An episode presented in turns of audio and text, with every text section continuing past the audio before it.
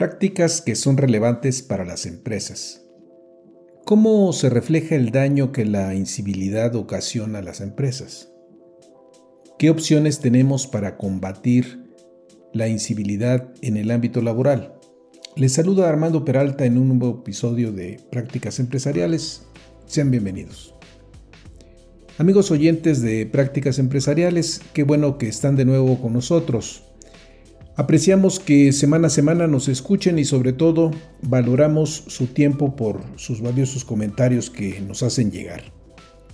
Hemos externado nuestro punto de vista en algunas entregas previas que el maltrato, la humillación y en general las conductas aversivas, ya sea en el mundo del trabajo, en la escuela o en cualquier otro espacio social, son del todo inaceptables. Sin embargo, a veces son más comunes de lo que nos podemos imaginar.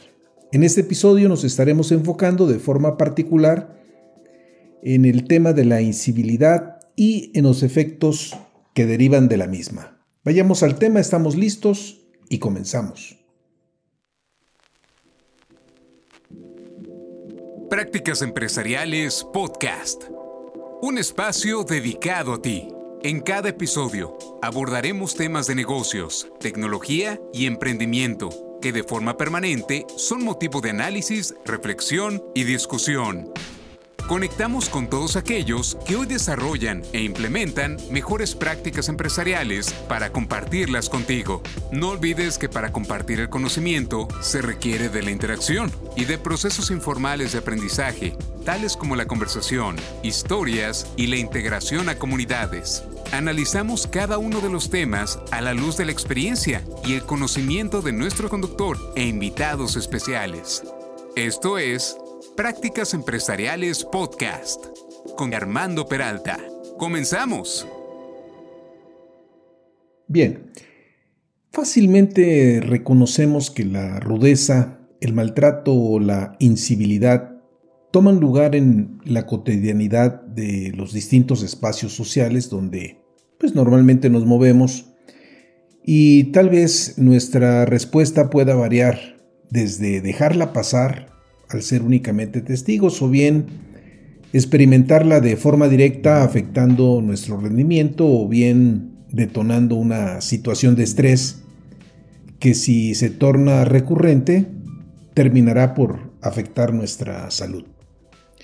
Bien apuntaba tiempo atrás eh, Robert Sapolsky que nunca se da el caso de que el estrés haga enfermar o de que aumente el riesgo de enfermar. Lo que aumenta el estrés es el riesgo de contraer enfermedades que hacen enfermar o si ya se tiene una de ellas, el estrés aumenta el riesgo de que las defensas se vean superadas por ella. Estos problemas de salud pueden incluir enfermedades cardiovasculares, cáncer, diabetes, úlceras, entre otras. Eh, Christine Porat, quien desde hace varios años viene estudiando el tema de la incivilidad, ha identificado bastante bien los costos que acarrea una interacción insensible y los resultados no dejan de sorprendernos, no obstante de que a priori uno podría imaginárselos. ¿Cuáles son estos costos de la incivilidad? Veamos algunos resultados de encuestas aplicadas en el entorno laboral cuando la incivilidad ha estado presente. Por ejemplo, un 48% redujo intencionalmente su esfuerzo de trabajo. Un 47% redujo intencionalmente el tiempo empleado en el trabajo. Un 38% redujo intencionalmente la calidad de su trabajo.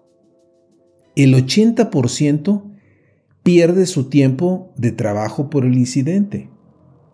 El 63% perdió tiempo de trabajo evitando al delincuente. El 66% dijo que su rendimiento disminuyó. El 78% dijo que su compromiso con la organización también disminuyó. el 12% dijo que dejaron su trabajo por el trato incivil y el 25% admitió descargar su, eh, pues su frustración con los clientes. Vale comentar que, bueno, estos son eh, resultados de encuestas aplicadas en la sociedad americana, en empresas, sobre todo en empresas americanas. Es decir, el impacto es considerable y su afectación en el desempeño es tal que, por lo tanto, no deberíamos dejarlo pasar por alto. La incivilidad es un tema que habría que erradicar mediante la instauración de mejores prácticas, pues, de civilidad. De acuerdo a distintos especialistas, cuando una organización se ve vulnerada por factores humanos en cuanto al funcionamiento de sus procesos y clima organizacional derivado de la no observación a las normas, se está en una situación de incivilidad laboral que puede ser conceptualizado desde la falta de respeto, comportamiento aversivo, que afecta la dignidad y la autoestima de los empleados, siendo contrario a la forma en que esperarían ser tratados los individuos. Quienes despliegan actos de incivilidad aducen que a veces por la sobrecarga de trabajo o por la falta de tiempo, simplemente no tienen la condición de ser amables con los demás, siendo desde luego pues un argumento pobre y, y altamente cuestionable. Creo que a veces el instigador no tiene plena conciencia de las consecuencias que generan sus actos y más bien van reflejando estilos de vida que en un momento dado pueden ir escalando a niveles superiores de comportamientos inadecuados. También se aduce como argumento que las organizaciones no les han proporcionado las habilidades básicas. Nos comenta la misma autora, Christine Porat, que en una encuesta realizada en el ámbito hospitalario realizado con un poco más de 4.500 médicos, el 71% vinculó el comportamiento disruptivo como la conducta personal abusiva, eh, condescendiente o insultante, con errores médicos, y el 27% vinculó dicho comportamiento, fíjense ustedes, con la muerte de pacientes.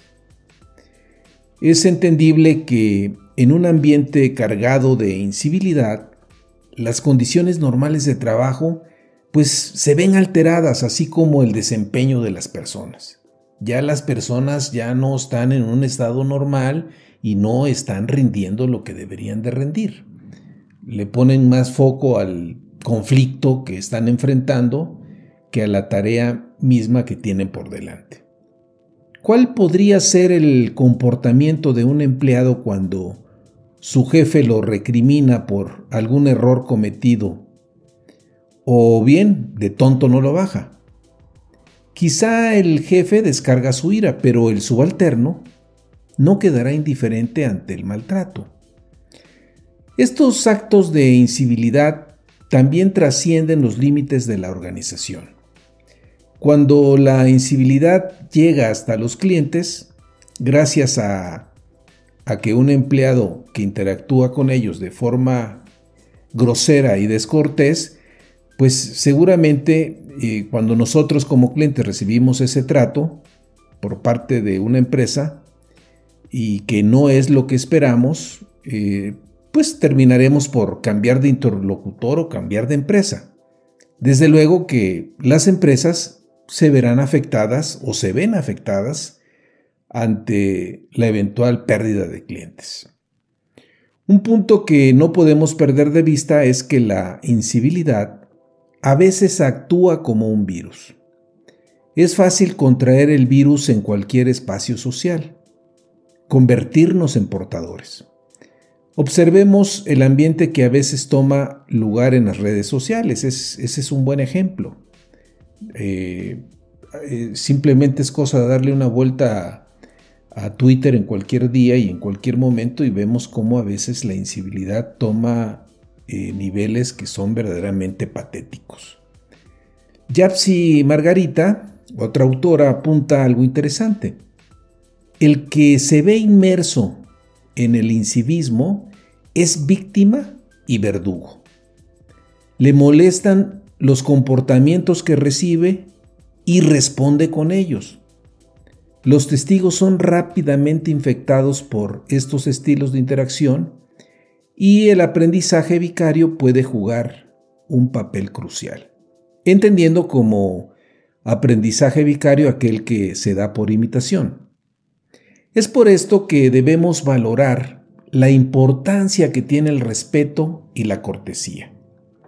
Las personas apreciamos cuando recibimos un trato cortés y amable cuando somos escuchados y verdaderamente entablamos una buena comunicación.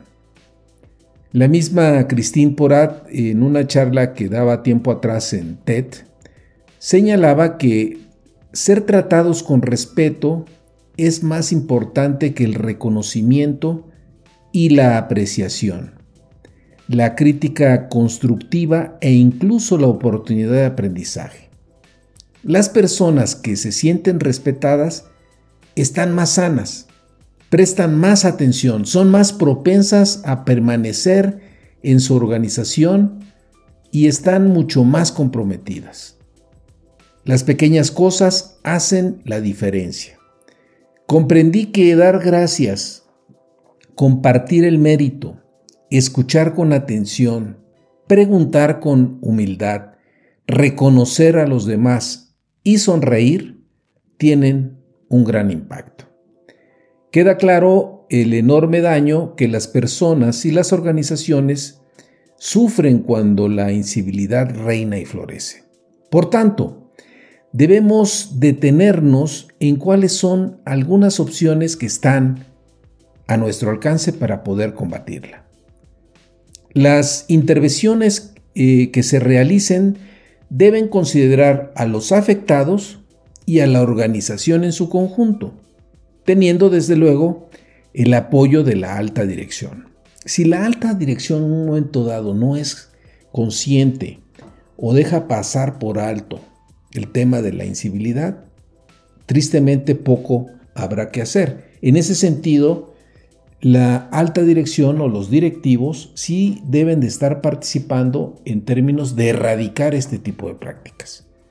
Regresando con Yapsi Margarita, enuncia algunos puntos que se deben tener en cuenta. A. Tener procesos de seguimiento periódicos y claridad en los roles por parte de la organización. B. Potenciar y dar reconocimiento de forma oportuna medida y constante a las conductas positivas más que a los aspectos a mejorar de los empleados. C. Posibilitar espacios cívicos que permitan la expresión afectiva emocional y el fortalecimiento de habilidades sociales como implementación de programas dirigidos al adiestramiento en control emocional y conducta asertiva, entre otros. El apoyo social es una variable moduladora y amortiguadora ante situaciones estresantes. Y de potenciar la sensibilidad por las normas de respeto y los valores corporativos establecidos por la organización. Creemos que con este conjunto de medidas se sientan las bases a nivel de la cultura organizacional de la empresa y la importancia que ésta le asigna a la civilidad. Otro tipo de acciones que apuntan en la misma dirección para que prevalezca el buen trato entre los integrantes de la organización los propone Christine Porat. Estas son, por ejemplo, sentar los principios expectativas. Desde que un candidato se encuentra en la fase de entrevista y selección, se le debe dejar claro cuáles son los principios y valores que prevalecen en la empresa, dándole el espacio, desde luego, al prospecto para que decida si verdaderamente quiere trabajar en una empresa que se rige por estos valores. Esta es la fase inicial. Será indispensable ir reforzando los valores a través de la interacción que el nuevo miembro vaya teniendo con sus compañeros y de que efectivamente la comunidad reconoce la importancia que tiene el respeto. Clarificar el alcance del civismo. Una buena forma es que la norma se elabore de forma colectiva para que la comunidad se apropie de ella. Un código de civilidad eh, donde Porat participó en una empresa, consideró como principales puntos, por ejemplo, eh, nos saludamos y nos damos la bienvenida, decimos por favor y gracias, nos tratamos los unos y los otros por igual y con respeto, sin importar las condiciones. Reconocemos el impacto de nuestro comportamiento en los demás. Agradecemos los comentarios de los demás. Somos accesibles. Somos directos, sensibles y honestos. Reconocemos las contribuciones de los demás respetamos los compromisos de tiempo de los demás, que a veces ahí nos falla mucho, y abordamos la incivilidad. Formación. Además de las normas que acabamos de mencionar y los códigos, se tiene que brindar formación explícita a los empleados y también entrenamiento. Entrenar a los empleados y ayudarlos en temas de escucha activa, dar y recibir retroalimentación, la gestión con personas difíciles, negociación, gestión del estrés, atención plena. En síntesis, la organización debe estar preparada para arraigar buenas prácticas de civilidad y monitorearlas en el tiempo para consolidar una cultura de respeto.